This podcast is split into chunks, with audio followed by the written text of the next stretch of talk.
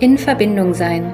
Der Podcast für alle, die mit Kindern in Kontakt sind und neue Impulse zu verschiedenen Themen suchen.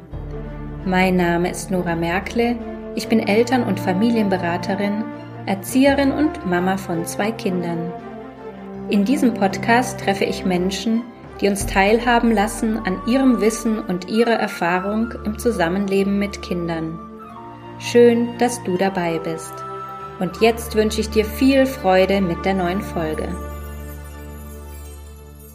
Heute gibt es wieder eine Solo-Folge und ich habe mir schon überlegt, ob ich das Intro vielleicht ändere, denn ich sage ja, dass ich hier Menschen treffe, die von ihrer Erfahrung und ihrem Wissen erzählen.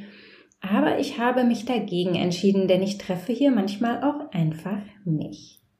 Ein Date mit mir sozusagen. Auf Instagram habe ich kürzlich eine Umfrage gemacht, wo es um verschiedene Themen ging. Und da haben sich viele für das Thema Lob entschieden. Ich höre immer wieder, darf ich jetzt nicht mal mehr loben? Und ich will diesbezüglich einfach mal meine Erfahrung mit euch teilen. Die Wissenschaft ein bisschen zu Wort kommen lassen, aber auch Möglichkeiten aufzeigen, wie wir anders kommunizieren können. In den vielen Jahren meiner Arbeit als Erzieherin in verschiedenen Kitas ist mir immer wieder aufgefallen, dass wir Erwachsenen hauptsächlich auf der Verhaltensebene reagieren. Uns geht es also darum, ein falsches oder eben unerwünschtes Verhalten wegzumachen. Ich habe das immer als sehr machtvoll und wenig beziehungsfördernd wahrgenommen. Ich habe immer wieder Eltern erlebt, die es schon ganz gerne anders gemacht hätten, aber irgendwie keine Idee hatten, wie das gelingen könnte. Auch Eltern, die sich auf die Suche machen nach anderen Lösungen, suchen oft nach einem Rezept sozusagen, wie es anders gehen kann.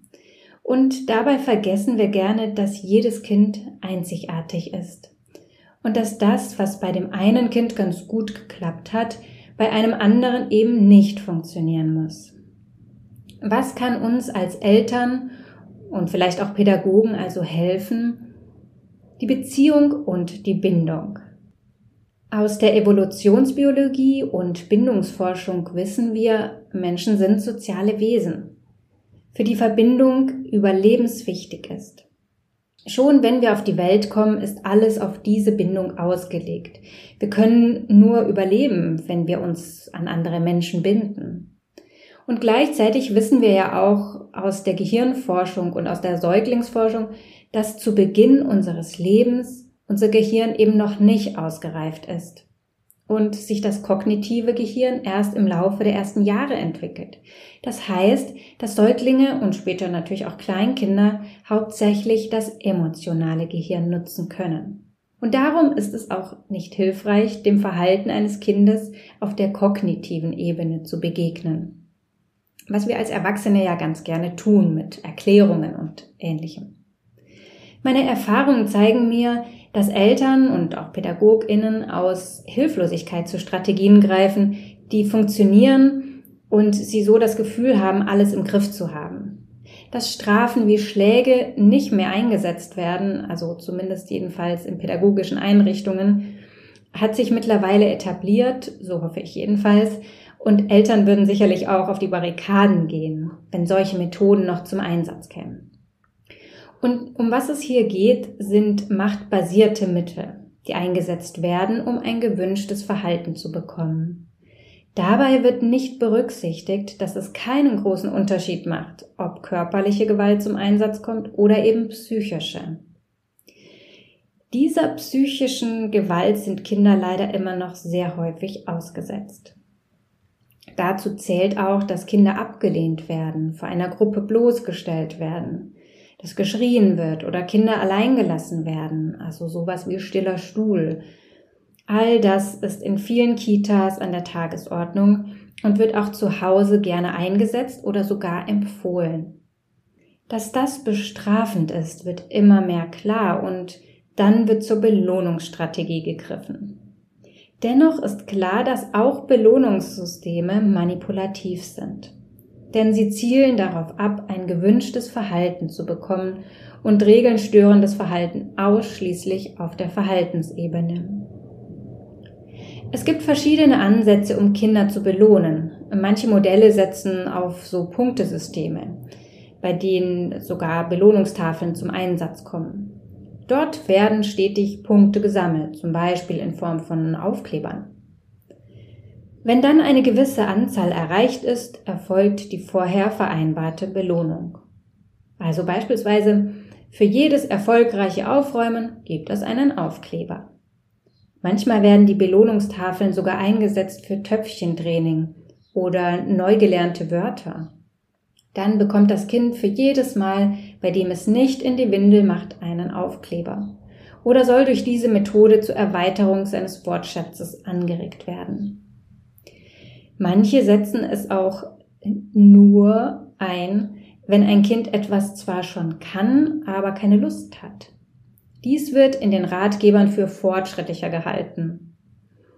Die Verfechter von Belohnungssystemen möchten das gewünschte Verhalten positiv verstärken, sehen jedoch nicht, dass diese Methode eine Konditionierung ist, also eigentlich so wie es bei Tieren eingesetzt wird. Kinder hinterfragen dadurch ihr Verhalten nicht. Sie handeln einfach automatisch so, dass sie einen kurzfristigen Vorteil davon haben. Bei Kleinkindern wird die Belohnung meist gleich nachdem ein gewünschtes Verhalten gezeigt wurde eingesetzt. Wenn das Kind es also beispielsweise geschafft hat, einen Rucksack alleine an die Garderobe zu hängen, bekommt es gleich danach die vereinbarte Belohnung. Das könnten dann Süßigkeiten sein, aber auch kleinere Spielsachen wie ein Gummiball oder ähnliches. Und ganz nebenbei ist es aus meiner Sicht echt fatal, Essen, egal welches, als Belohnung einzusetzen. Das wäre aber nochmal ein Thema für sich. Bei größeren Kindern, so im Vorschulalter zum Beispiel, kommen auch schon Ampelsysteme zum Einsatz. Vielleicht kennt der ein oder andere das auch aus Schulen die dann häufig ähm, weitergeführt werden. Und die funktionieren so, dass wenn sich ein Kind nicht angepasst verhält, bestimmte Farben, also rot, grün, gelb, wie bei der Ampel, zum Einsatz kommen. Grün könnte dann heißen, dein Verhalten ist klasse, so soll es sein. Orange wäre dann, Achtung, halt dich an die Regeln. Und rot, du hast dich nicht genug bemüht, die Regeln einzuhalten. Das entscheidet natürlich auch immer dann der Erwachsene, logischerweise. Die Ursache für das Verhalten dieses Kindes findet dabei leider gar keine Berücksichtigung. Und wenn wir mal genau hinschauen, hat Belohnen doch die gleichen Mechanismen wie Bestrafen. Eine Belohnung bestraft ja eigentlich automatisch, wenn man sie weglässt und wird immer auch auf eine Leistung bezogen. Diese Belohnungssysteme kommen aus der Verhaltenstherapie und sind nicht beziehungsfördernd. Sie funktionieren leider relativ gut, weil Belohnung angenehm ist, bringen aber natürlich auch die Gefahr des Gewöhnens mit sich. Kinder handeln dann eben nicht mehr aus Rücksicht auf andere oder weil sie es verstanden haben, um was es geht. Und weil es als Teil der Familie ja auch wertvoll sein will, sondern einfach nur, um diese Belohnung zu bekommen. Was macht denn eigentlich so eine Belohnung mit Kindern? Es entsteht eine Abhängigkeit vom anderen und bedarf dann der ständigen Rückmeldung im Außen. Kinder tun Dinge dann nicht mehr aus eigenem Antrieb und die Liebe und Zuneigung wird zum Tauschgeschäft. Denn irgendwann werden Verhandlungen über die Belohnungen geführt und es bedarf einer ständigen Steigerung. Also das Kind will die Spülmaschine nicht mehr ausräumen, weil es Teil der Familie ist und darin eine wichtige Rolle spielt, sondern wird verhandeln, was es dafür bekommt. In der Kita wird es nicht mehr mithelfen beim Aufräumen, um zum großen Ganzen beizutragen, sondern um eine Belohnung zu erhalten. Also ich glaube, wir müssen uns entscheiden, ob wir eine Liebesbeziehung wollen oder eine Geschäftsbeziehung führen möchten. Die Botschaft, die beim Kind ankommt, wenn wir es belohnen, ist, dass es manipuliert wird und seinen eigenen Gefühlen nicht trauen kann. Und dass sie nicht stimmen. Sie spüren ja, dass sie nicht richtig sind, so wie sie sind, sondern nur so, wie die Erwachsenen es vorschreiben. Wir machen das Kind dadurch zum Objekt und zeigen ihm, dass die Liebe und Zuneigung der Erwachsenen ein Privileg ist, das man sich verdienen muss. Wir trauen dem Kind nichts zu und üben Druck aus. Dies wiederum hemmt die Entfaltung und Weiterentwicklung. Kinder lernen ihre Gefühle, ihre Bedürfnisse zu unterdrücken. Sie lernen jedoch keine gesunden Handlungsstrategien kennen.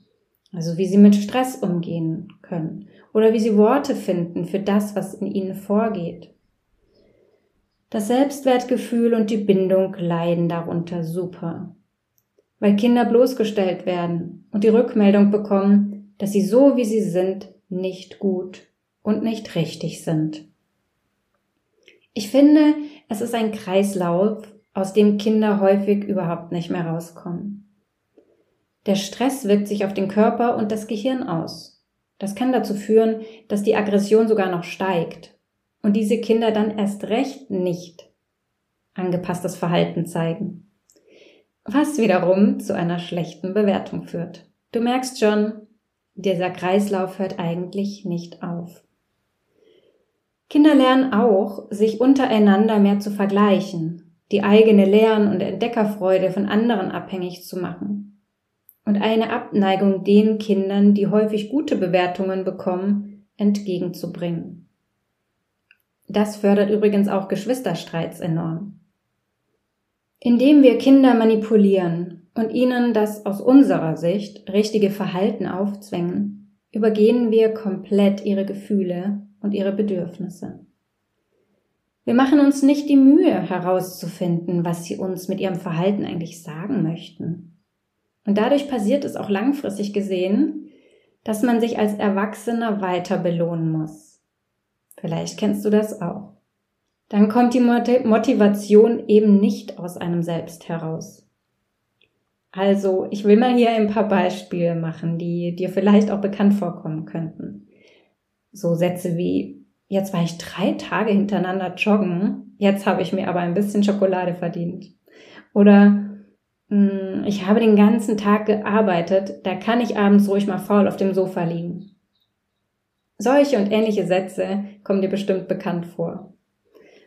Und du hörst vielleicht schon raus, dass du dadurch diese Belohnungssysteme aufrecht erhältst, weil wir sie eben als unsere Wahrheit übernommen haben.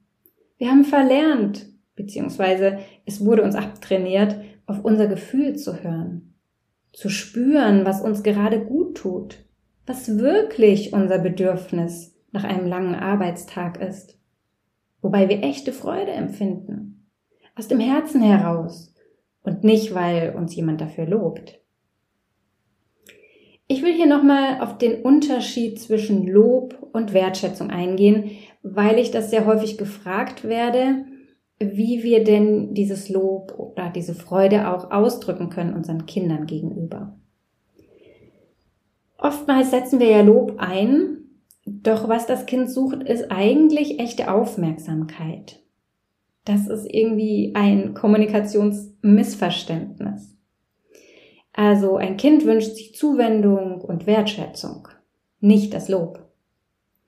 Und wenn es in solchen Situationen immer wieder nur gelobt wird, anstatt echte Aufmerksamkeit zu bekommen, dann bildet dies ein Bild von sich, bei dem es Aufmerksamkeit nur empfindet, wenn es gelobt wird.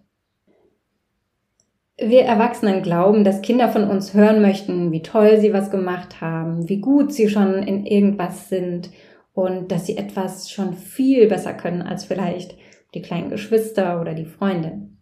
Tatsächlich ist es jedoch nur ein Ersatz für das Bedürfnis, wirklich gesehen zu werden. Und ich möchte gerne an einem Beispiel, das mir persönlich oft in meinem Kita-Alltag begegnet ist, den Unterschied noch so ein bisschen verdeutlichen. Also zwischen Lob und Wertschätzung. Mir ist es häufig begegnet, dass ein Kind zu mir kommt mit einem Bild, das es gemalt hat. Und es ist nicht so viel drauf, also sozusagen ein Kritzel-Kratzel-Bild. Aus vielen verschiedenen Farben, einfach durcheinander. Und ein Kind schaut mich erwartungsvoll an und sagt, schau mal. Und jetzt habe ich zwei verschiedene Möglichkeiten zu antworten. Also die Lobvariante könnte sein, wow, hast du toll gemacht. Richtig gut. Ist richtig schön geworden. Die andere Variante könnte sein, oh, da hast du ja ganz viele Farben verwendet. Das sieht interessant aus. Erzählst du mir mal, was du da gemacht hast? Also so oder so ähnlich könnten mögliche Antworten aussehen. Bei der ersten Variante erfahren wir nichts über das Kind. Nicht, was es bewegt, was es gerade beschäftigt und was in ihm vorgeht. Also in gewisser Weise, finde ich, fertigen wir es ab. Wir machen es uns auch ein bisschen einfach. Das Kind hat ja sein Lob bekommen und kann wieder gehen und soll bitte auch zufrieden sein. Der Haken daran ist, es wird ständig wiederkommen. Und das ist auch meine Erfahrung. Denn es wurde ja nicht wirklich gesehen. Und es möchte sich ständig rückversichern, ob es noch in Ordnung ist.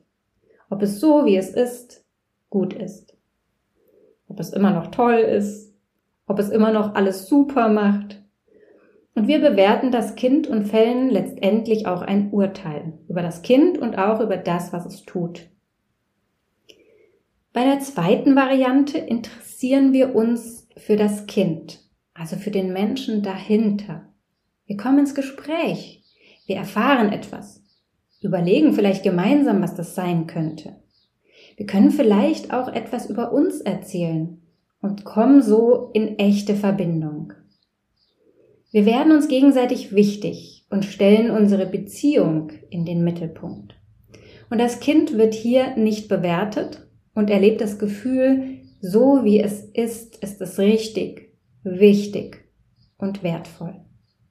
Diese und ähnliche Situationen habe ich tagtäglich mehrfach erlebt und gemerkt, welchen entscheidenden Unterschied das macht. Nicht nur beim Kind übrigens, sondern auch beim Erwachsenen. Denn es kann auch ziemlich ermüdend sein, das zehnte Mal in einer Stunde das Kritzel-Kratzelbild zu loben. Obwohl wir es überhaupt nicht toll finden und das Kind langsam nervt. Und beim elften Mal rutscht dann vielleicht auch irgendwann mal raus, dass es sich schon ein bisschen mehr anstrengen könnte.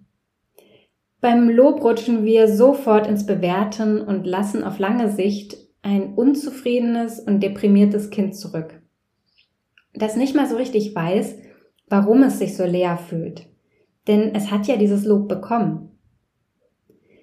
Anfangs braucht es vielleicht ein bisschen Übung, um die Sätze umzuformulieren, da wir es ja nicht anders erlebt haben, also bei uns selbst.